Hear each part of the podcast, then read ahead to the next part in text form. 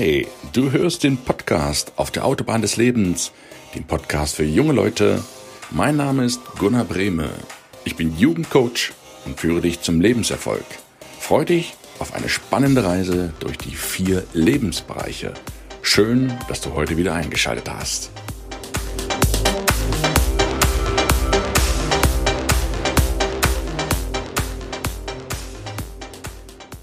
Guten Morgen, ich grüße dich. Willkommen zum Mittwoch, willkommen auf der Autobahn des Lebens. Schön, dass du wieder mit dabei bist.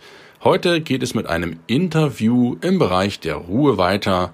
Ich darf dir eine junge Dame vorstellen. Ihr Name ist Peggy Segi. Peggy kommt aus Thüringen. Sie ist Autorin, sie ist Trainerin und sie hat ein ganz eigenes Schicksalserlebnis gehabt von dem sie wieder auferstanden ist, im wahrsten Sinne des Wortes, eine Krankheit, einen Unfall überlebt und überstanden. Und darüber und noch vieles mehr werden wir heute im Podcast sprechen. Ich wünsche dir ganz viel Spaß, viele lehrreiche Momente und ansonsten noch einen wunderschönen Tag.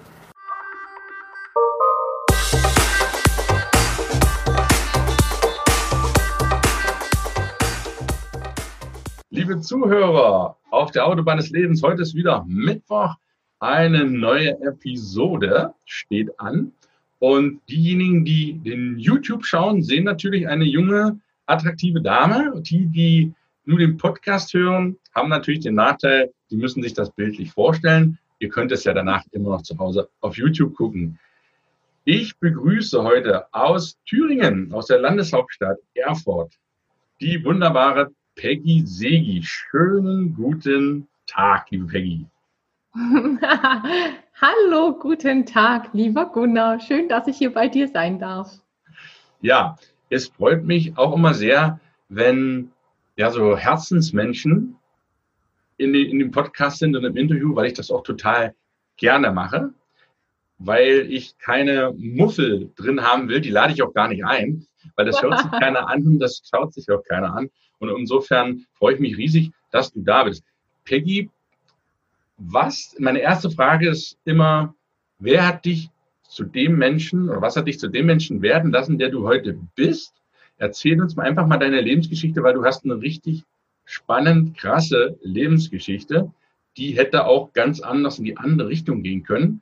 Und ich denke, dass für viele der Zuhörer und Zuschauer etwas dabei, weil es in die Richtung geht, sich nicht aufgeben, niemals aufgeben und einen unbändigen Willen an den Tag legen. Aber du hast Redefreiheit erstmal und ja, stell dich mal vor, was du so machst, wo du herkommst, was du bisher gemacht hast und dann nimm uns mal mit auf deine Reise, bitte. Genau, also ich komme aus der Landeshauptstadt von Thüringen, wie du es ja so schön schon angekündigt hast, aus Erfurt. Mich hat es nur in der Ausbildung mal und im Studium mal ähm, von Erfurt weggezogen. Ansonsten bin ich irgendwie immer wieder auch zurückgekommen, weil ich diese Stadt einfach mag und liebe. Aber ganz kurz erstmal im, zu mir. Ich bin ähm, als Kind im Leistungssport gewesen. Ich habe als Schnelllauf gemacht, als Leistungssport und auch Schwimmen als Leistungssport. Das heißt also von, von klein an eigentlich ähm, schon sehr aktiv in dem Bereich. Und ähm, bis zur Schule, bis zum Schulende hatte ich ähm, irgendwann dann diesen Leistungssport dann aufgegeben, weil es einfach für mich dann nicht mehr passte auch zeitlich einfach nicht mehr passte. Ähm, die, die Zeiten haben sich immer so überschnitten und in die Sport, aufs Sportgymnasium wollte ich damals nicht gehen. Und somit habe ich mich dann vom Leistungssport verabschiedet, was aber für mich damals auch in Ordnung war. Und ähm, ich habe dann eine Ausbildung als Immobilienkauffrau gemacht. Aber nicht, weil ich damals das schon ganz klar wusste, sondern ich habe im Grunde, und so weiß ich das aus vielen, vielen ähm, Gesprächen, tatsächlich so den Input meiner Eltern bekommen, weil meine Eltern kommen weiter aus dem Vertrieb und ähm, ich habe gesehen, dass man mit Immobilien Geld verdienen kann. Und dann habe ich gedacht, sehr gut, sehr gut. das klingt gut, das mache ich auch. So ist es im Grunde entstanden, um das mal ganz ehrlich zu sagen, weil ich damals halt einfach gar keine Ahnung hatte, was ich machen möchte. Und ähm, mir hat das tatsächlich auch sehr viel Spaß gemacht. Ich habe auch viele, viele Jahre in dem Bereich gearbeitet, habe dann zwischendrin aber mal gestoppt, wenn man es so nimmt, ähm, weil ich mich, ich wollte einfach, ich liebe Autos. So.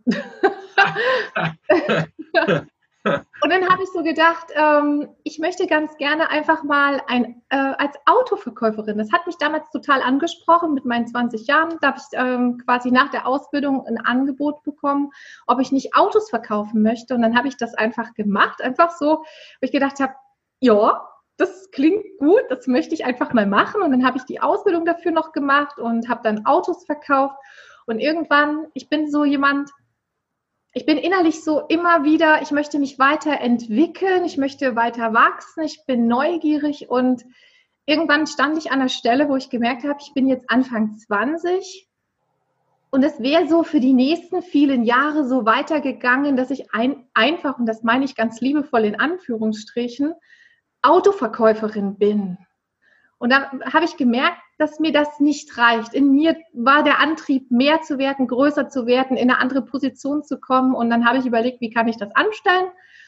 Und dann habe ich mich für ein Studium entschieden und habe dann quasi ähm, äh, nach der Ausbildung noch eine, ein Studium gemacht, was ich auch abgeschlossen habe, auch sehr erfolgreich abgeschlossen habe. Und dann habe ich eben die Position Auto wieder zur Immobilie gewechselt und war dann quasi wieder in der Immobilienbranche und bin dann auch die nächsten Jahre dort geblieben, habe dann verschiedene Stationen dann dort auch absolviert. Einfach auch, und das war eben immer schon so dieser Antrieb und dieser Umtrieb in mir, ich bin noch nicht angekommen. Aber, und das weiß ich aber heute, das wusste ich damals nicht, ähm, ich war immer im Außen. Ich habe immer geguckt, was macht, was begeistert mich, was gefällt mir da, was kann ich noch, was kann ich, wo kann ich mich noch entwickeln und habe immer mich so draußen inspirieren lassen, habe auch mich weitergebildet. Also man sieht, ich bin da wirklich wissbegierig. Das war auch immer schon so. Außer in der Schule, da war das nicht so. Das hat sich erst später dann entwickelt, als ich freiwillig entscheiden konnte, was ich lerne. Und heute liebe ich es. Ich lerne jeden Tag, weil ich es einfach liebe, Wissen aufzusaugen förmlich. Und dann bin ich halt irgendwann an den Punkt gekommen, dass ich mich selbstständig gemacht habe als Immobilienmaklerin, weil ich gesagt habe, so jetzt will ich es aber richtig wissen. Und wir haben sozusagen eine Festanstellung aufgegeben, also wirklich alles safe, Jahresgehalt, alles war super safe, ne? also unbefristet. Gesagt, nein, ich möchte jetzt einfach für mich diesen neuen Schritt gehen und das war natürlich auch sehr mutig, weil sich das dann alles nochmal so für mich verändert hat, weil plötzlich war so diese Sicherheit weg. Diese, ich habe jeden Monat Gehalt, war plötzlich weg. Es war plötzlich ein anderer, also ich hatte dann plötzlich gemerkt, okay, es sind andere Stressfaktoren in mir, die jetzt aktiviert sind. Ähm, früher war es einfach so, mir wurde schnell langweilig. Deswegen bin ich immer in neue Positionen gegangen und habe mich verändert, habe auch die Unternehmen gewechselt. Aber dann entstand halt quasi so das Gefühl der Selbstverantwortung, selbstständig jetzt zu schauen, wie kann ich jetzt eben quasi meine Brötchen verdienen mhm. ne? und meine Fixkosten alle decken. Und damit habe ich dann natürlich auch so, ähm, ja, kommt natürlich auch eine gewisse Umtriebigkeit, dass man da in dem Bereich auch aktiv ist, dass man auch was für sich tun darf, dass man auch in, in den finanziellen Umsatz kommt. Das ist mir auch gelungen. Und irgendwann war aber der Punkt, in mir blüht eine kreative Ader. Die habe ich immer unterdrückt und die wollte aber irgendwann mal raus. und dann ist es, hat sich das so entwickelt, dass ich quasi nebenbei noch ein Business aufgebaut habe, wo ich einen, ich habe, ähm, das darf man vielleicht so sehen, ich habe für den Fahrradhelm einen Überzug erfunden, der sozusagen mhm. das Ganze ein bisschen modisch schick macht. Warum habe ich das getan? Es kam über Nacht die Idee. Ähm, ich bin selber sportlich, ne? also das hat sich sozusagen weiter durch mein Leben gezogen, nur nicht halt als Leistungssport. Und mich hat zu dem Zeitpunkt wieder aufs Eis gezogen und wenn ich zum Training gegangen bin, dann bin ich immer mit dem Fahrrad gefahren und wenn ich mit dem Fahrrad zum Sport gegangen bin, habe ich auch immer meinen Helm aufgesetzt im Business, und es war als Immobilienmaklerin für mich in Erfurt super einfach, mit dem Fahrrad zu den Immobilien zu fahren, weil einfach kein Parkplatzproblem war. Ich war schneller von A nach B. Es war einfach schöner und ich liebe es, Fahrrad zu fahren. Das ist so einfach auch eine Leidenschaft von mir. Und da habe ich meinen Helm nicht aufgesetzt, weil im Kostüm, im Anzug hat es einfach irgendwie jemand blöd ausgesehen, der Helm. Also kam so mein Ego durch. Ne? Und habe ich so gesagt, dann setze ich den Helm nicht auf Und dann kam aber irgendwann mal ähm, so eine Situation, wo ich dann so gedacht habe, warum eigentlich? Ne? Es ist, die, die Verhältnisse in der Stadt werden immer, immer komplizierter. Die Fußgänger gucken nicht, was ja in Ordnung ist, dass man eben als Fußgänger einfach auf einem Fußweg laufen kann. ne? Aber dann gibt es die Straßenbahn, dann gibt es andere Fahrradfahrer, dann gibt es Autos und auf einmal sind halt diese Unfallrisiken relativ hoch. Ne? Und dann habe ich mir so gedacht, das wäre doch eigentlich cool, wenn so ein Helm aussehen würde wie eine Mütze. Und das war damals halt so, das war glaube ich 2013 oder so, wann es entstanden ist, 12, 13, weiß ich nicht mehr so ganz genau. Und dann habe ich das quasi mit meiner Freundin damals, die ist äh, handwerklich sehr begabt, was Nähen betrifft. Und dann haben wir so ein Konstrukt, haben wir das also quasi erstellt mit Mütze, mit Tuch, mit also noch verschiedenen Varianten. Und so haben wir dann angefangen, das Ganze zu promoten und auf Messen gegangen. Also es war quasi zweigleisig Immobilien und ähm, dieses, dieses Helm, dieses Helmtuch, ja. Und es hat mir aber total, Freude gemacht, also das auch zu machen, mich da auch auszuleben. So sind die Tage natürlich dann also auch sehr intensiv gewesen. Immobilienthema und am Wochenende dann zum großen Teil auch die Messen, dann für dieses andere Thema. Und was ich natürlich auch noch gemacht habe, ist Sport. So, und ich hatte mich zu dem Zeitpunkt halt, ähm, wir hatten uns auf einen Marathon vorbereitet und wir hatten uns auf eine extrem Outdoor-Challenge vorbereitet. Und die war sehr, sehr anspruchsvoll. Deswegen haben wir auch wirklich im Winter auch trainiert dafür. Und das heißt immer so schön, im Winter werden die Sporthelden vom Sommer gemacht. Okay. Ne? Also so, dass man im Sommer halt einfach in Höchstform ist. Und so haben wir das auch gemacht. Und Jetzt waren halt die Tage intensiv mit zwei Jobs und dem Sport. Und dann habe ich halt so überhaupt gar keine Zeit mehr gehabt zum Innehalten. Mal jede Pause habe ich genutzt. Die Ruhe zu bewahren, zur Ruhe zu kommen. Gar nicht. Ruhe ja. gab es gar nicht. Das heißt, ich war so völlig auf 100, 150 Prozent unterwegs. Power, Power, Power. Und das habe ich aber nicht gemerkt, dass das für mich auch anstrengend ist. Ich habe das mal als sehr positiven Stress empfunden. Mhm. Und dann haben wir uns halt, also wir haben uns dann auf unseren Jahresurlaub vorbereitet, weil wir gesagt haben, oh ja, mal so drei Wochen gar nichts machen, klingt auch toll. Der war so Ende Februar, Anfang März geplant. Und dann haben wir gedacht, und anschließend geht es dann wieder weiter, aber mit neuer Kraft, mit voller Power. So, soll, so war es geplant. Und ja, und bis dahin, bis auf den letzten Tag gearbeitet, alles vorbereitet, alles wirklich so, dass das drei Wochen Urlaub jetzt auch genießen, genießt genossen, genossen werden können. Genossen habt ihr früher auch schon, ja. ja, genau. weißt du, so weißt du, was ich spannend finde? Wenn diese Geschichte wie Gunda Niemann Störnemann, die kennt ja im Osten natürlich jeder, ist ja, also die, die Erfurt nicht kennen, unbedingt mal hin. Da gibt es nicht nur die Krämerbrücke, sondern auch das Gunda Niemann Störnemann Stadion für Eiskunstläufer, äh, für Eisschnellläufer, Entschuldigung, Eiskunstläufer ist der Katharina Witt, kommt auch aus dem ehemaligen DDR, also da ist richtig was los. Hat diese, bevor wir zu deinem Unfall kommen, hat diese, diese Suche auch was für dich verändert, dass du gemerkt hast, hey, du machst ja Eisschnelllauf, Leistungssport, du machst Immobilienbau, du verkaufst Autos, du beziehst Überzüge für Fahrradhelme. Das ist ja wirklich eine kunterbünde Mischung. Diente das auch dazu, deins zu suchen, dass du innerlich immer noch auf der Suche warst nach irgendwas, was dich getrieben hat? Also heute kann ich sagen, mich hat das damals getrieben. Zu dem damaligen Zeitpunkt habe ich es nicht erkannt, habe ich es gar nicht mhm. verstanden und ich hatte nie die Zeit, das mal ähm, wachsen zu lassen in mir, ne? weil ich halt ja. eben immer in der, ich war immer abgelenkt. Eigentlich ist es auch so, ja. ähm, ich habe mich wahrscheinlich auch bewusst abgelenkt, weil ich Angst vor der Stille hatte aber halt unbewusst. Ne? Ja. Das, ja. Das, also sobald ich damals frei hatte, habe ich mich mit Freunden verabredet. Also ich war wirklich immer on Tour. Ja, ja. Magst du uns mal mitnehmen, was dann passiert ist? Weil es gab ja einen Unfall, einen sehr schweren Unfall in deinem Leben, der hätte auch alles verändern können. Wie der passiert ist, wodurch der passiert ist und, und ja, was, wie du dich da gefühlt hast. Nimm uns da mal mit, bitte. Genau, also wir sind nach Thailand geflogen. Ja. Das war unser Jahresurlaub, unser geplanter Jahresurlaub. Und die erste Woche war auch wirklich fantastisch. War auch erstmal ankommen, andere Kultur, einmal komplett anders, als wir das hier im, äh, bei uns in Europa kennen. Also wirklich alles anders. Und, ähm, Und dann sind wir, wir waren, mit, wir waren mit Freunden unterwegs. Wir sind also quasi zu viert hingeflogen und dann haben wir uns mal für ein paar Tage getrennt, weil wir einfach unterschiedliche Interessen hatten. Und wir hatten uns, mein, wir bedeutet mein Mann und ich, um das kurz aufzuklären. Ja, ja. ja, ähm, ja. ähm, haben wir uns jetzt entschieden, in Thailand ähm, noch in den Norden zu fliegen, weil wir dort unter anderem halt auch Mountainbiken konnten, um einfach auch so ein bisschen unser Sportlevel weiter aufrecht zu erhalten, weil drei Wochen nichts machen ist dann auch schlecht, ne, wenn man einmal so eine gute Vorbereitung hat. Und wir wollten halt auch unbedingt in ein Elefantencamp, das war so mein Wunsch, und zwar in ein Camp, wo wirklich auf die natürliche Haltung der Tiere geachtet wird. Also wo nicht die Leute drauf reiten, wo nicht irgendwelche, äh. Wo irgendwas mit den Elefanten gemacht werden wird, was die irgendwie vorführen müssen, sondern mhm. auf die natürliche Haltung geachtet wird. Das mhm. war mir wichtig.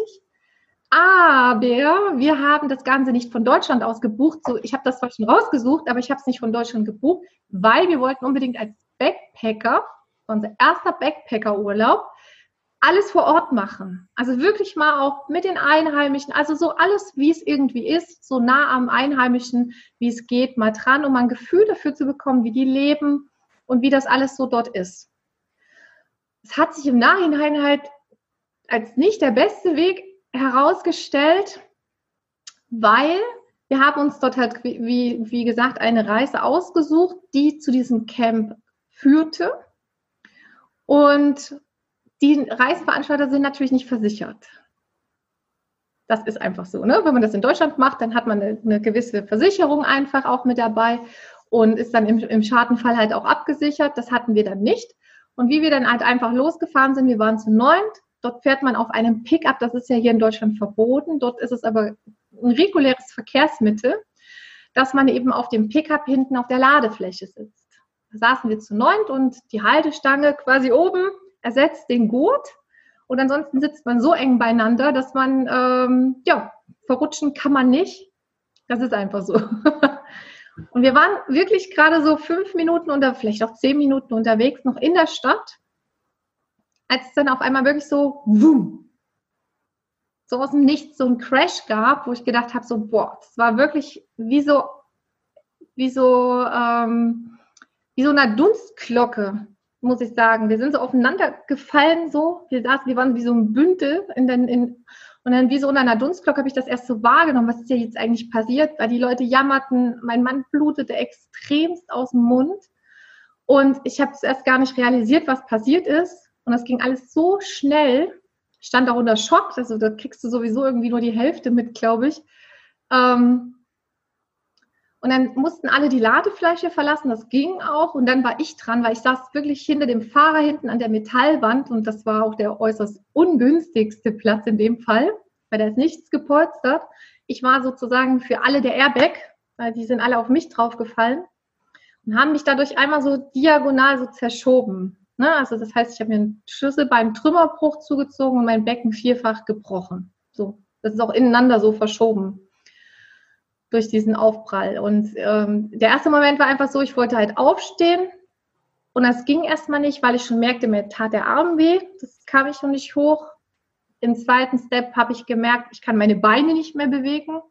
Das war erstmal so ein krasser Moment. Ich dachte so, wow, ich kann meine Beine nicht mehr bewegen. Dann kamen Sanitäter, die haben mich runtergetragen. Das war natürlich unter starken Schmerzen dann und haben mich sofort in die Klinik gebracht. Das in Thailand. Und das ist so, oh Gott. Dann ne, kommst du in die Notaufnahme und ich war vorher noch nie in einem Krankenhaus selber als Patient. Ja, ich habe das bis dato immer um, äh, habe ich immer Glück gehabt. Und dann äh, kann ich aber sagen, für die Leute, die glauben, dass, in, äh, dass das Horror ist, weil das hat, haben mich ganz, ganz, ganz, ganz viele Menschen gefragt, oh Gott, Thailand, Krankenhaus, Horror, weil da ja immer die größten Geschichten erzählt werden. Und ähm, ich kann sagen, es gibt bestimmt andere Krankenhäuser, aber wir hatten eins erwischt, was wirklich international war, wo eben internationale Gäste dort auch, Gäste, Patienten, Patienten aufgenommen werden. Ja, Gäste passt schon. und ja, und dann war es wirklich so, die haben sich extrem gut um mich gekümmert. Alle, es war sehr gut besetzt von Personal her, also sehr viele Schwestern. Ich hatte auch recht schnell mein Gespräch mit dem Arzt. Dann ist es natürlich so, du bist erstmal auch in einer anderen Sprache. Das darf erstmal auch sein, dass man sich erstmal umstellt. Das geht alles auf Englisch. Die sprechen es auch ein bisschen anders aus. So, wir sprechen es anders aus. Das war also eine Kommunikationsherausforderung. Und dann stellte sich halt heraus, dass ich halt ähm, nicht zurück ins Backpackerzimmer ziehen werde an dem Abend, sondern ins Krankenhaus einziehe. So, da habe ich erstmal so für mich gar nicht so richtig geschnallt, aber ähm, das war erstmal so und dann sind wir in das Zimmer gekommen und das war natürlich deutlich besser als unser Backpackerzimmer, weil wir hatten in unserem Backpackerzimmer einen Ventilator im Erdgeschoss, ein Mini-Fenster, also wirklich alles ganz, ganz, ganz einfach. Und dort hatten wir zehn Etage, super Blick in die Berge. Es war klimatisiert. Wir hatten einen Balkon, wir hatten eine Küchenzeile, wir hatten noch eine Couch, was ich dann, also was man als Schlafplatz um, äh, umstellen konnte. Wir waren quasi zu zweit dann im Zimmer, mein Mann und ich. Der durfte mit zu mir ins Zimmer ziehen. Also vom Komfort her war es komfortabler. Es war natürlich eine Klinik, ne? was haben die diagnostiziert bei dir? Also sie haben erstmal festgestellt, dass mein, mein Schlüsselbein an dem Tag noch operiert werden muss, weil es der Trümmelbruch ist. Und dass mein Becken gebrochen ist. Aber das muss nicht operiert werden, war die Diagnose. So, und dann ist es halt so, dass ich halt an dem Tag noch operiert wurde. Das war auch so ähm, für mich halt wirklich mit, wir hatten noch einen Customer Service, die dann so ein Stück weit Deutsch sprach vieles habe ich auch nicht gleich verstanden. Dann hast du diese Fachsprache noch. Also es war wirklich eine Herausforderung. Du musst ja dann auch unterschreiben, dass du ähm, alle Risiken in Kauf nimmst und alles. Ne? Aber um das zusammenzufassen, sie haben sich extrem gut um mich gekümmert. Es war wirklich auch von der Qualität her ein sehr ansprechendes äh, Krankenhaus. Also ich habe mich zu jeder Zeit gut aufgehoben gefühlt. Und ähm, was mir aufgefallen ist, sie haben mit Tabletten nicht gespart. Das ist so mein Punkt, ähm, der mir aufgefallen ist. Ich bin jemand, ich nehme keine Tabletten und habe das auch versucht, so weitestgehend einzuschränken. Und die sind eher diejenigen, lieber mehr, weil viel hilft viel. So war so meine Wahrnehmung. Und, ähm, und habe dann leider auch. Konntest du dich hm? bewegen? Konntest du dich bewegen? Ich lag auf dem Rücken. Okay. Ich lag erstmal nur auf dem Rücken und konnte weder mich nach rechts noch nach links drehen, weil beide Seiten kaputt waren. Und ähm, das war von jetzt auf gleich aus meiner wahnsinnigen Geschwindigkeit in meinem Leben auf total Stillstand. Das war so für mich erstmal so ein Punkt, wo ich gedacht habe, ähm, ich kam erstmal gar nicht so richtig in dieses ich kann jetzt nicht mehr. Zustand, in diesem Zustand, ne? Du bist ja, das hatte ich ja gezwungen von der Überfliegerin, die Autobahn linke Spur 300, jetzt auf einmal auf die ja. Standspur, eine richtige Panne, die dich zwingt zum Innehalten, mal zur Ruhe zu kommen. Weil das ist ja auch das Thema der Ruhe. Äh, ja, wie fühlt man sich da für Leute, die auch kurz vorm Burnout stehen, die es nicht wahrhaben, weil die denken, oh ja, alles, alles chill, my baby, alles cool wie, was geht da in einem vor, wo man denkt, jetzt hast du dich vorbereitet, du warst jetzt der Überflieger und jetzt bist du auf Null gesetzt? Also für mich war es am Anfang noch gar nicht real. Ich habe das am Anfang noch gar nicht richtig greifen können, weil die haben ja auch gesagt, es wird nicht operiert, das wäre ein leichter Bruch. Ich habe dann gegoogelt, was das bedeutet, wenn das Becken so ineinander verschoben hm. ist. Ähm, ich hatte ja Zeit dass das auf jeden Fall kein leichter Bruch ist, weil so, wenn ich das nicht operiert wird, habe ich mein Leben lang einen Haltungsschaden, ja, und weiß mhm. ich nicht, wie ich mich überhaupt dann bewegen kann und was das alles noch für Nachfolgen dann hat. Aber dadurch, dass mein Inneres noch so auf dieser 300er Spur war, war das noch gar nicht angekommen, dass ich gerade total gestoppt bin und zwar für länger. Das war, kam erst später, das sickerte erst durch. Was ich für mich eben schlimm war, dass ich halt ähm, am Anfang super, super abhängig war und das relativ lange sogar.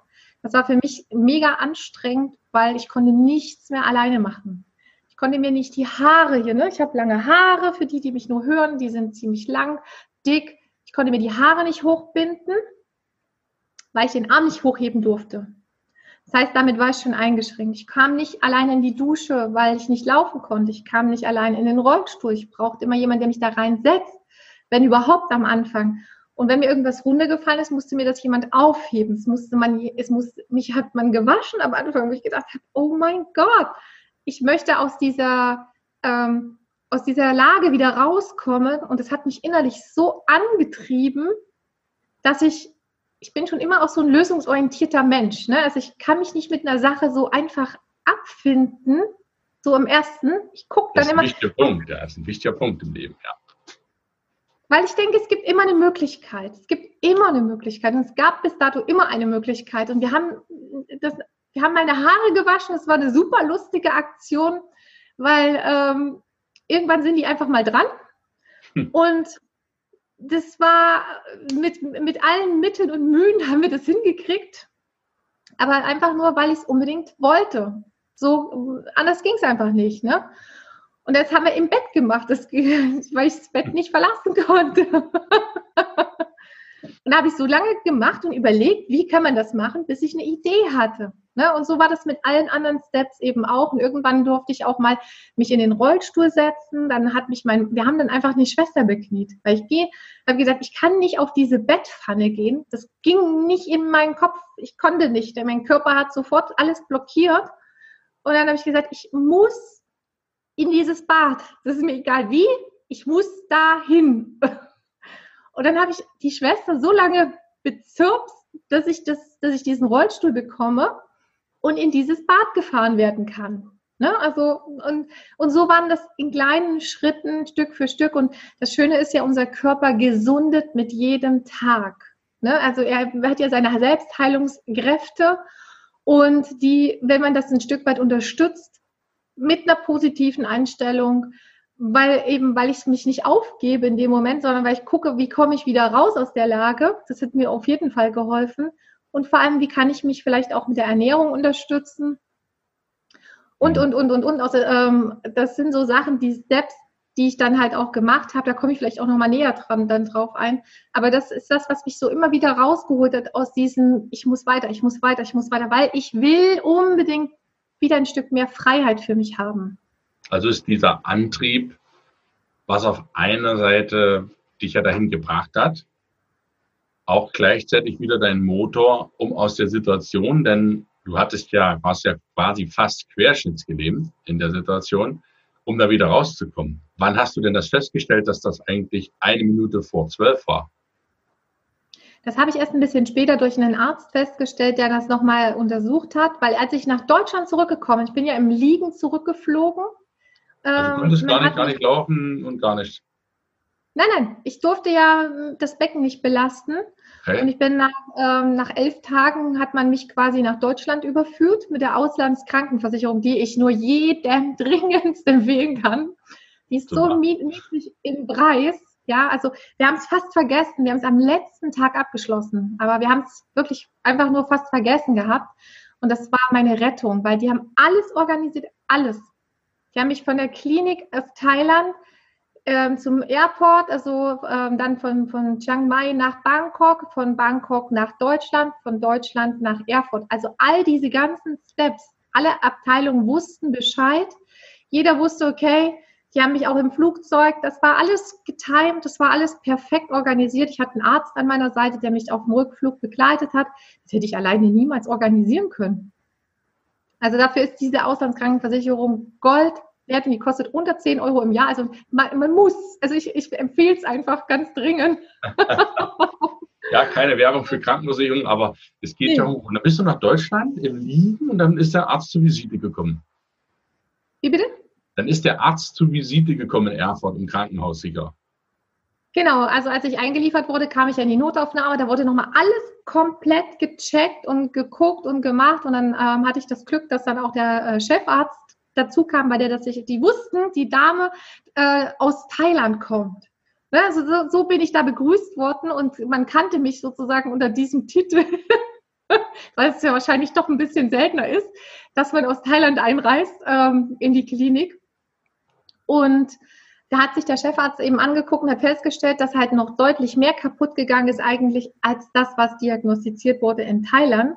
Und so wurde ich im Grunde an, am selben Tag noch darüber informiert, dass es eine größere OP ist, die jetzt am nächsten Tag ansteht. Also ich wurde auf jeden Fall am Becken nochmal wirklich ähm, mit einer großen OP wieder so hergerichtet, dass alles genagelt und verschraubt ist. Ähm, einmal vorne der Beckenring, einmal hinten der, ähm, das Kreuzbein. Also da ist einiges, was da wieder gerichtet werden durfte. Und, ähm, und da war es dann eben so, da war ich dann halt noch zwei Wochen im Krankenhaus, fast drei Wochen war ich noch im Krankenhaus und dann durfte ich erst nach Hause. Ne? Und in der Zeit äh, habe ich halt eben auch ähm, Physiotherapie schon bekommen, also schon Aussichten, wie kann ich mich selber unterstützen, ja, durch Bewegungen, durch. Was hat denn der Arzt auch, gesagt, Peggy? Hat er gesagt, das bleibt jetzt so oder besteht wieder Hoffnung, dass du von der fast Querschnittslähmung wieder ins normale Leben kommst? Was war denn die, also die Prognose? Hoffnung, ja, aber ja. ich darf halt auch wirklich aktiv sein. Du darfst nicht aktiv sein. Ich darf aktiv sein. Okay. Hm. Also, ne, also es heißt ja, ich habe ähm, durch dieses ewige Liegen verliert es ja natürlich auch an Muskulatur. Ja. Der Körper hat ähm, einen stilleren Stoffwechsel, weil ich ja mich nicht bewege. Das heißt also, der Körper ist ja in sich verlangsamt jetzt in seinem hm. Prozess. Ne? Klar, der ist ja innerlich total aktiv und will heilen und reparieren und alles machen. Der hat genug zu tun. Das ist schon gut so, dass man da so zur Ruhe kommt. Das, das braucht es auch. Ne? Aber sie machen halt auch ganz ähm, unterstützend diese Physiotherapie schon in der Klinik, dass man eben dem Körper Unterstützung bietet. Dass man eben sagt, okay, du machst bestimmte Übungen, äh, mit dem Theraband, mit dem, äh, mit dem Bein, mit Strom, mit allen verschiedenen Varianten, dass du einfach wieder den Körper mobilisierst. Ne? Mhm. Und das war eben eine Sache, wo ich gesagt habe, das ist was, was ich aktiv machen kann, wo ich wirklich aktiv mit einwirken kann. Und das mache ich natürlich auch, weil es gab natürlich irgendwann nach drei Monaten einen Kontrolltermin, wo geguckt wird, darf ich laufen oder nicht.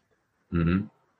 Und das war mein Tag, wo ich gesagt habe, aber klar laufe ich an diesem Tag wieder. das ist außer Frage. Ne? Und da habe ich natürlich alles dafür getan, dass ich das machen kann. Und Hattest ähm, du manchmal Zweifel, dass du gedacht hast, das wird nicht wieder? Nee. Ich war so fokussiert und das ist interessant und das habe ich erst später ähm, gecheckt. Ne? Mein Termin war 8. Mai. 8. Mai ist aber auch Tag der Befreiung. ja. Lustigerweise. Ne? Das habe ich aber erst später gecheckt. Ähm, und das war so, ich war auf diesen Termin so fokussiert, so ausgerichtet, dass ich gesagt habe, ich mache da jetzt alles dafür, dass ich an diesem Tag wieder laufen kann. Das war mein ganz großes Ziel. Und ähm, in der Zeit habe ich dann, ich wurde ja dann wieder, kam ja dann nach Hause und ich habe ähm, ja, wie man es nimmt. Ich habe, wir wohnen der, im, im Dachgeschoss, im Gründerzeithaus ohne Fahrstuhl. Das heißt, ich konnte auch hier nicht weglaufen, wegfahren. Ich war quasi gefangen in meinem Turm. So hat es meine Freundin damals so schön formuliert. Ähm, und dann war ich eben hier.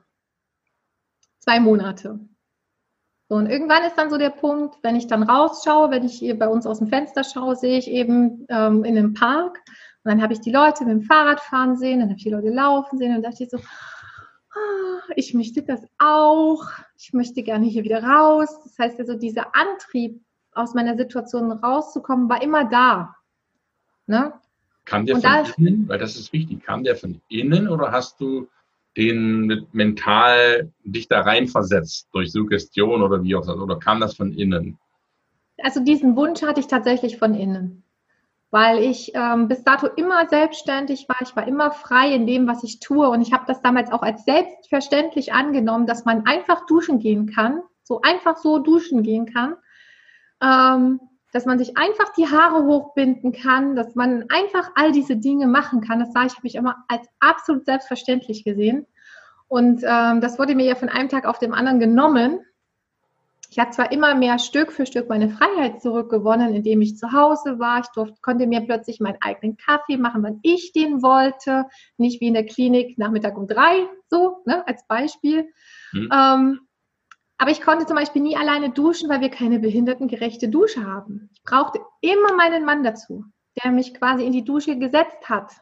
Auf einen Eimer habe ich im Anfang, damit ich überhaupt reinkam. Weil ich ja nicht auf das Bein treten durfte. Mhm. Ne? Also ich musste quasi das Bein entlasten und durfte halt nicht auftreten. Und das war eben genau der Punkt. Und mit den Haaren das Gleiche. Also ich kam, musste immer auf seine Hilfe, dass er mir die Haare hochbindet. Und dann war ich am Anfang auch so gedacht, so, oh mein Gott, ne? weil ich das halt nicht durfte. Und ich habe dann noch ähm, so eine Situation erlebt, dass ich eben dann auch gedacht habe, hey, nach vier Wochen kann ich endlich Gehhilfen nehmen und dann so ein Stück weit in meine Freiheit zurückgehen. Zwar das Bein anheben, aber mit dem anderen Bein und den Gehhilfen. Und an Tag X, wo es so vier Wochen rum waren nach der OP in Thailand, habe ich so gedacht, jetzt darf ich, jetzt müsste alles safe sein. Und als ich mich so auf diese Schulter gelegt habe und so gedacht habe, oh ja, ja, endlich mal meinen Rücken entlasten, weil ich lag vier Wochen auf dem Rücken, nur auf dem Rücken. Und das, ich habe super Rückenschmerzen gehabt. Es war so für mich, wo ich gedacht oh, endlich kann ich mich mal wieder auf die Seite legen. Auch das ist nicht selbstverständlich, dass wir auf der Seite liegen können. ja, ja, ja.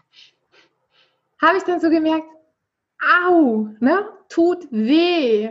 Und dann habe ich mich sofort zurückgelehnt und dann bin ich, wir wohnen in einer Massionette-Wohnung und ich bin quasi, damit ich überhaupt im eigenen Bett schlafen kann, immer mit einem Kissen unterm Hintern unsere Treppe so runtergerobbt und natürlich auch abends wieder hoch, weil ich durfte ja nicht laufen, ne? Aber damit ich wenigstens ins Bett kam, und dann bin ich abends, äh, bin ich unten angekommen und habe schon gesehen, da ist ein Huckel auf meiner Seite, auf der operierten Seite. Und dann hatte mir in der Klinik hatten sie immer gesagt, sie wollen nicht, dass die Platte rausreißt wenn ich meine Arme irgendwie mehr bewege oder mich abstütze, was ich vorher falsch gemacht habe, weil ich es nicht wusste. Und an dem Tag ist genau das passiert. Ich hatte einen Kontrolltermin und auch noch am selben Tag wie das, also es gibt keine Zufälle, es ist wirklich der Hammer. Ich habe es auch nicht abgesehen, dass es genau an dem Tag ist. Es ist einfach passiert an dem Tag. Und, ähm, und dann stellte sich heraus, Platte rausgerissen und dann nochmal alles von Anfang. Also nochmal OP und keine Gehhilfen und bis zum Schluss im Rollstuhl und dann noch mal eine Woche Krankenhaus. Das war so für mich, wo ich so gedacht habe, das war nochmal so ein richtiger derb, derber Rückschlag für mich. Aus heutiger Sicht, und damals habe ich auch schon so ein bisschen gemerkt, okay, du bist zwar hier selbstständig, aber du musst dich um alles selber kümmern. Essen zum Beispiel, Essen kochen. Ne? Tagsüber war ich allein, weil mein Mann ja auf Arbeit war. Und das hatte ich dann auf einmal wieder am Bett. Das war der Vorteil. Also es gibt in jeder Situation so, so krass die ist, auch immer was Gutes. du hast das ja alles jetzt, du bist ja jetzt wieder voll funktionsfähig, wenn ich das mal ja. sagen darf. Du machst jetzt auch wieder Sport, du fährst wieder Fahrrad. Was ist heute deine Leidenschaft? Was hast du mitgenommen aus diesem Unfall für dein Business, wie ich es mal nennen, was du heute, was machst, was du heute? Im Nachgang des Unfalls? Was hat ist der Unfall gelehrt? also der Unfall, genau, hat mich insofern gelehrt, in der Zeit, wo ich zu Hause war und nicht wegrennen konnte, war ich irgendwann an dem Punkt, ich muss die, ich muss damals, ne, war das, heute liebe ich es, damals musste ich es erstmal mir erlauben, dass die Stille bei mir einfach mal äh, ankommt, dass ich mal hinhöre. Und plötzlich habe ich eben gemerkt, es ist gar nicht so beängstigend, diese Stille, wie, wie ich immer Angst hatte davor, ja. Ähm, sondern es ist sogar sehr, sehr, sehr schön, wenn plötzlich mal der innere, die innere Stimme mal wieder lauter werden darf und man sie auch mal hören kann. Und durch diese innere Stimme habe ich gemerkt, dass ich nicht mehr auf meinem Weg war. Ne? Also ich habe meinen Weg geliebt, er war toll, ich habe das gerne gemacht, aber es war nicht mehr dieses, diese Herzensfreude. War einfach, mhm. weil ich es eben gemacht habe und weil ich es eben gut konnte und, und dann habe ich eben gespürt, nee, das ist es nicht. Und dann kam der Prozess, ich erlaube es mir nochmal, mich komplett zu ver verändern. Das ist ja auch so ein Prozess, das eine wieder komplett loszulassen, auch zu sagen, hey, ich bin keine Immobilienmaklerin mehr, wo alle was mit anfangen konnten. Alle kannten mich, ja, du bist ja ja, ne? Und plötzlich, nein, bin ich nicht mehr ich mache jetzt, ich bin jetzt Trainerin, wo dann viele auch so gedacht haben, wie du bist jetzt Trainerin. Und ähm, das war auch so ein Prozess, den ich für mich erstmal so auch annehmen konnte und durfte, also lernen durfte, ne? wo ich eben gemerkt habe, mhm. Aber das ist genau das, was mich glücklich macht. Das ist genau das, was mich, was mich erfüllt, weil es fragen mich immer wieder Menschen, wie hast du das gemacht und wie, wie bist du da rausgekommen? Wie hast du es geschafft für dich? Und das ist aber genau das, was ich heute mache. Heute helfe ich den Menschen, die in so einer Situation sind, die einfach es nicht, nicht schaffen, rauszukommen, die den Weg nicht finden, ähm, diese, diesen Prozess loszulassen, der auch was Gutes mit sich bringt, weil in jedem Schlechten gibt es auch was Gutes. Ne? Das ist das Gesetz der Polarität. Mhm, ja. ähm, ja. Dass eben, dass ich diesen Menschen helfe, wieder in ein freies, selbstbestimmtes und unabhängiges Leben zu kommen. Weil es kann sein, dass sie dann hinterher endlich mal für sich spüren, was eigentlich wirklich ihr Herzensthema ist, was sie wirklich wollen. Und ich arbeite mit den Menschen heutzutage und das mache ich selber jeden Tag, verbinde ich mich eben mit meiner inneren Stimme. Heute habe ich einen sehr guten Kontakt zu meiner inneren Stimme, ähm, um eben wirklich zu erfahren, was möchte ich eigentlich? Was ist heute dran? Welchen Schritt darf ich heute gehen? Und wenn ich auf meine Stimme höre, dann geht alles so viel leichter dann muss ich mich nicht mehr abmühen, dann muss ich nicht mehr kämpfen. Und früher musste ich oft kämpfen, dann habe ich mal hier so die Ellenbogen einsetzen dürfen in meinem damaligen Job auch. Ne? das brauche ich heute nicht mehr. Würdest du sagen, wenn man in die Stille geht, viele Menschen, kann ich mir vorstellen, haben Angst vor der Stille. Ja, Oder total. Die haben total Angst, weil da, die wissen nicht, was, was kommt dann. Dann bin ich ruhig ja. und die haben panische Angst vor der Stille.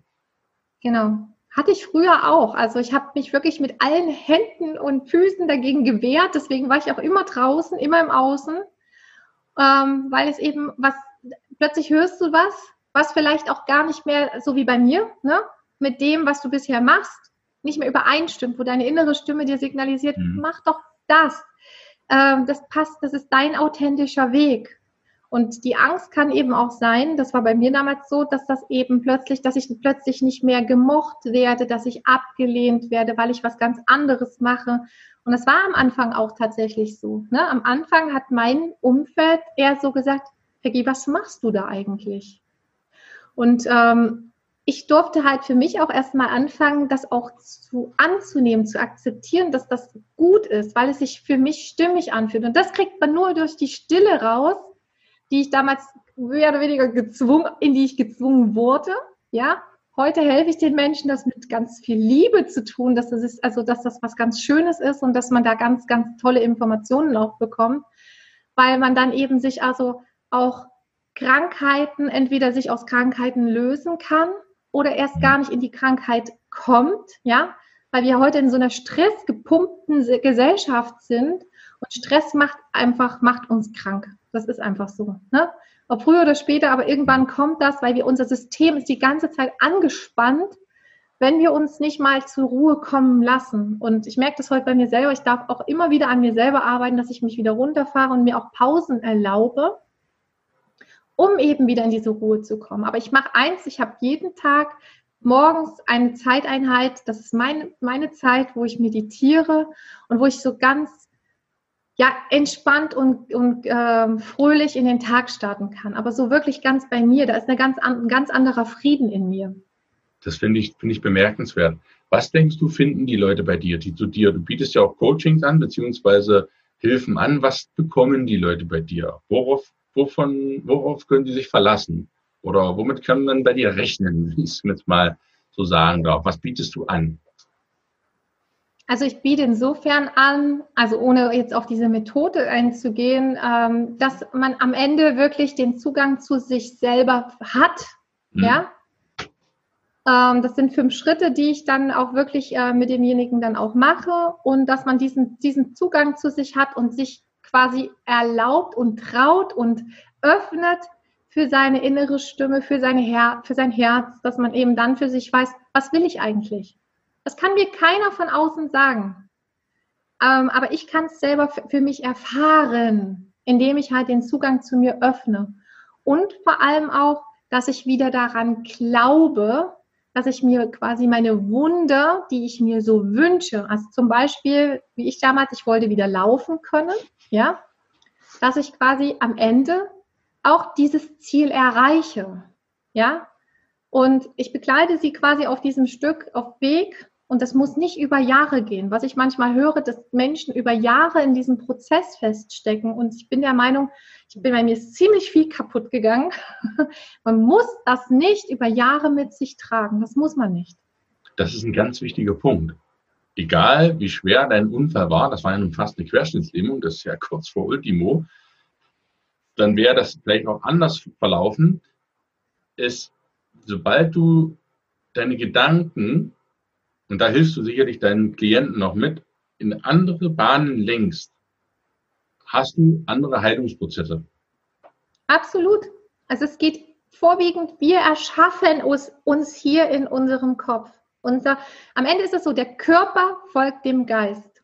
Und wenn ich meinen Körper, äh, mein, meinem Geist immer wieder sage, oh, das geht nicht, oh, das tut weh, oh, das kann ich nicht, das, was auch immer ich mir, und das machen wir unbewusst, ja. wir glauben auch dann daran, unbewusst, dann bleibt natürlich dieser Zustand. Und was ich mit den Menschen einfach mache, ist, dass ich das aufsprenge, dass ich eine Veränderung überhaupt möglich machen kann oder Veränderung entstehen kann, indem andere Gedanken einfließen. Und das ist halt ein Prozess, der darf halt ähm, auch über einen gewissen Zeitraum sein damit wir quasi diese alte Autobahn, um mal jetzt auf dein Thema vom Podcast heute einzubinden, ja. ja. das ist ein eingeschliffenes Muster, ich kann das nicht, ich bin das nicht wert und so weiter, dieses Gedankenkonstrukt, was uns eigentlich auch ein bisschen in diese Situation gebracht hat, ja, oder, mhm. oder auch hält, ähm, das überschreibe ich halt. Das heißt, es ist ganz viel äh, mentale Arbeit. Die hat mir damals extrem geholfen. Ähm, heute mache ich das viel intensiver. Damals habe ich es eher so ein Stück weit unbewusst gemacht schon, ja, dass ich mich schon, ich habe mich immer an meinem Ziel gesehen. Gedanklich war ich immer schon, ich war, habe das schon gelebt. Heute mhm. weiß ich das, heute gebe ich das ganz bewusst weiter. Damals konnte ich das niemandem erklären. Ja, damals kannte ich das alles noch nicht. Ich habe es einfach gemacht. Und jetzt weiß ich aber, wie wertvoll das ist, dass man sich an seinem Ziel schon sieht. Und ich helfe den Menschen, dass sie das können, dass sie das sich wieder vorstellen können, dass sie es an sich, dass sie das glauben, dass sie das Wunder empfangen, weil das ist auch was. Wir, wir wünschen uns was, aber wir machen zu. Das heißt, dass wir, wir lassen es gar nicht zu uns herankommen, weil wir es nicht annehmen können. Das ist was ganz, äh, was ganz Verrücktes, aber das sehe ich immer wieder. Ich finde das total bemerkenswert. Das ist jetzt keine, ja, das ist schon eine gewisse spirituelle Arbeit. Spirituell heißt ja sich mit sich selbst zu beschäftigen. Das heißt ja nicht mit Gott und die Welt oder Religion zu glauben. Das finde ich schon eine wichtige Arbeit. Deswegen finde ich das auch so toll, dass du hier den Podcast dir die Zeit genommen hast, weil das eine Arbeit ist, die viele so als nach dem Motto, na mein Gott, die haben ja Sorgen, ne? Das, was sind denn das für Sorgen? Du hast einen Beinbruch, dann gehst du zum Arzt, dann kriegst du oder Armbruch, dann kriegst du einen Gips. Wenn das Auto kaputt ist, wechselst das Rad und fertig. Aber diese seelischen Unfälle, ja. nach Unfällen, das ist ja viel, viel tiefer. Ich habe früher ganz ehrlich auch geglaubt, Psychiater, warum muss ein Psychiater, musste eine 1,0 haben zu DDR-Zeiten, um studieren zu können? Da habe ich gesagt, für die Klapsmühle eine 1,0, was soll das denn bitte schön bringen? Ich habe mittlerweile eine ganz, ganz andere Meinung zu diesen Leuten, die, weil das Spirituelle ist, wir sind ja im Bereich der Ruhe, im, im Bereich der Spiritualität, das hat das entscheidet über dein gesamtes Leben. Letztlich, wie du geistig dich aufstellst, ich hatte es ja in den, wenn du, lieber Zuhörer und Zuschauer, wenn die vorhergehenden Podcast-Folgen gehört hast, da ging es um die Gedanken, um die Worte, um die Taten, um die Gewohnheiten, um den Charakter, um das Schicksal. Und letztlich ist das, das ja das Paradebeispiel, die Peggy, wie sie ihre Gedanken auf das gerichtet hat, was sie wollte. Sie hätte auch sagen können, oh Gott, in Thailand, das war's jetzt. Ich bleib hier in meinem Backpacker-Krankenhaus, hab Glück, wie auch immer. Das, deswegen finde ich das so faszinierend, diese Geschichte, was man mit der geistigen, mentalen Einstellung da halt erreichen kann. Du hast ja auch ein Buch geschrieben ja. über diesen, diesen Unfall. Du hast auch einen eigenen Podcast. Willst du da noch kurz was zu sagen? Worum geht es da im Podcast?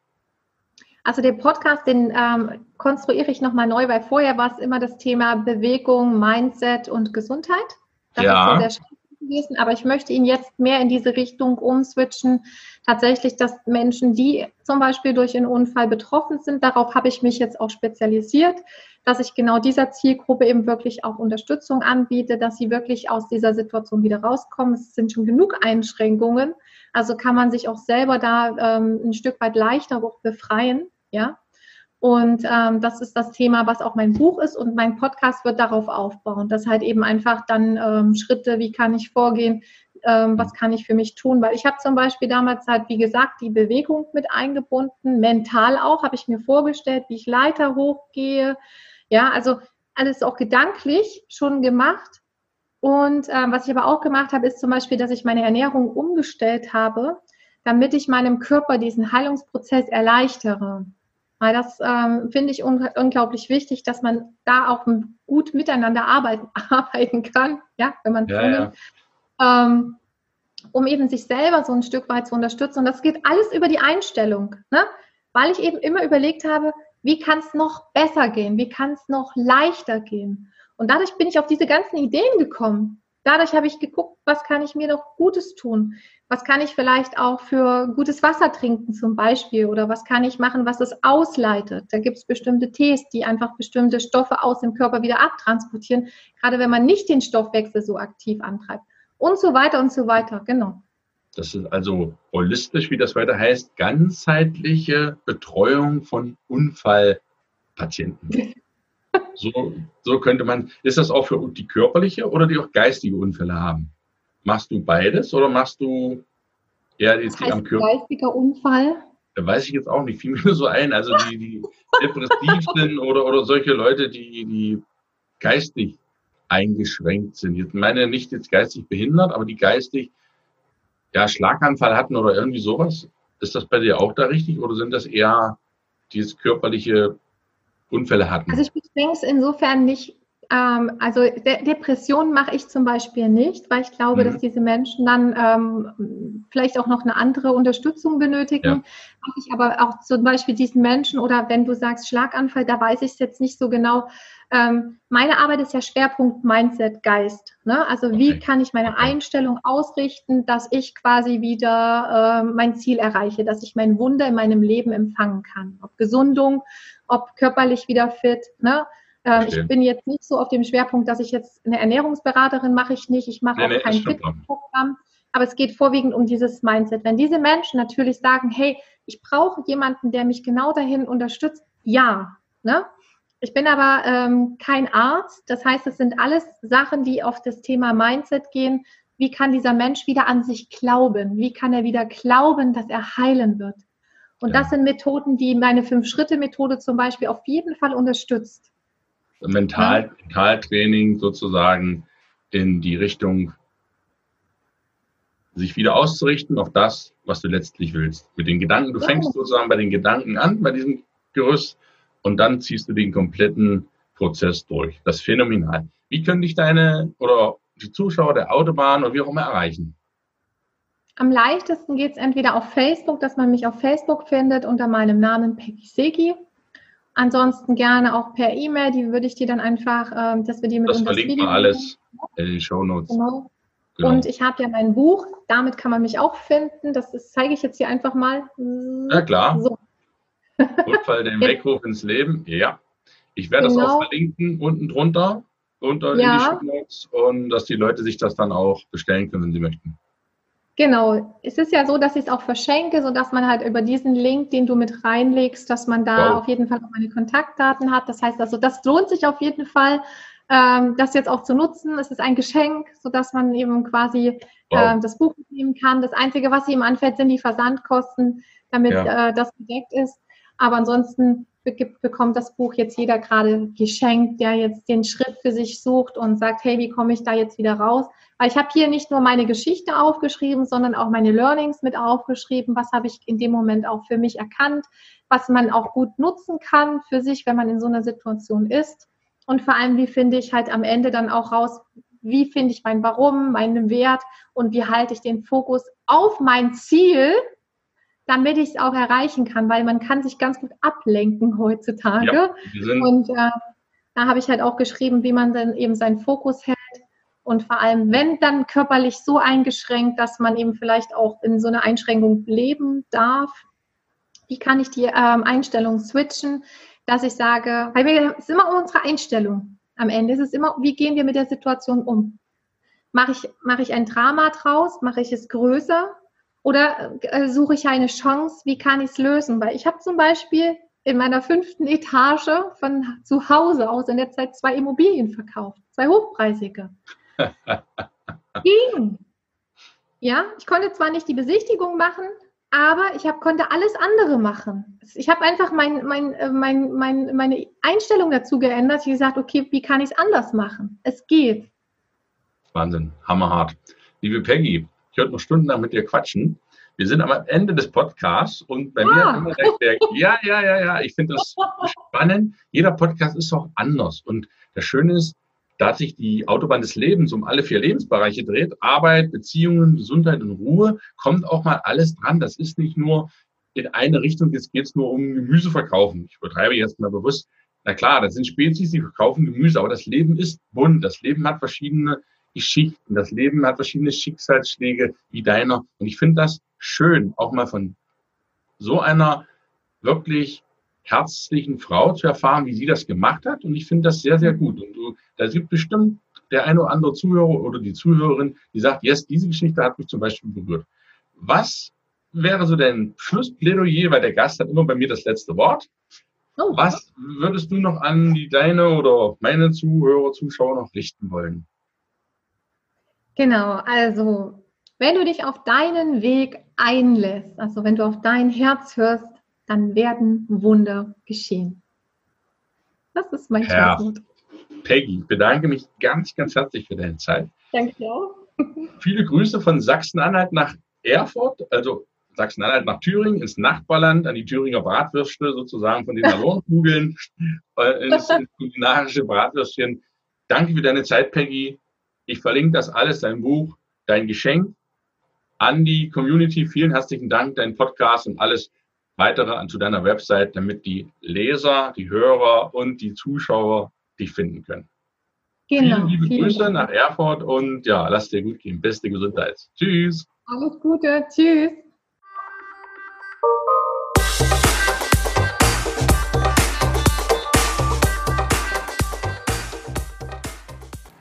Das war das Interview mit Peggy Segi über ihren Unfall und ihr Leben danach. Ich hoffe, du konntest ganz viel mitnehmen von dieser spannenden Episode.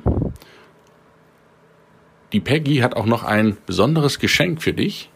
Sie hilft nicht nur Menschen nach einem Unfall wieder frei, selbstbestimmt und unabhängig zu leben, sondern ihr neues Buch was den Titel trägt Unfall, dein Weckruf ins Leben, könnte auch dein Weckruf sein oder für andere Menschen. Sie schenkt dir es. Ich verlinke dir das alles in den Show Notes, wo du dieses Buch bestellen kannst, für dich oder für Menschen, die dir nahestehen und denen du auch etwas Gutes tun möchtest, damit sie wieder unabhängig und selbstbestimmt leben können. Ich danke dir fürs Zuhören, wünsche noch einen grandiosen Mittwoch. Wir hören uns wieder nächsten Woche auf der Autobahn mit einer Einzelfolge. Bis dahin, bleib gesund. Ich freue mich auf dich. Schön, dass du zugehört hast. Und ja, wenn du noch eine Minute Zeit hast, geh auf iTunes, hinterlass mir eine 5-Sterne-Bewertung und leite den Podcast an alle weiter, die auch davon profitieren könnten. Wir hören uns in einer Woche. Mach's gut, dein Gunnar. Ciao, ciao.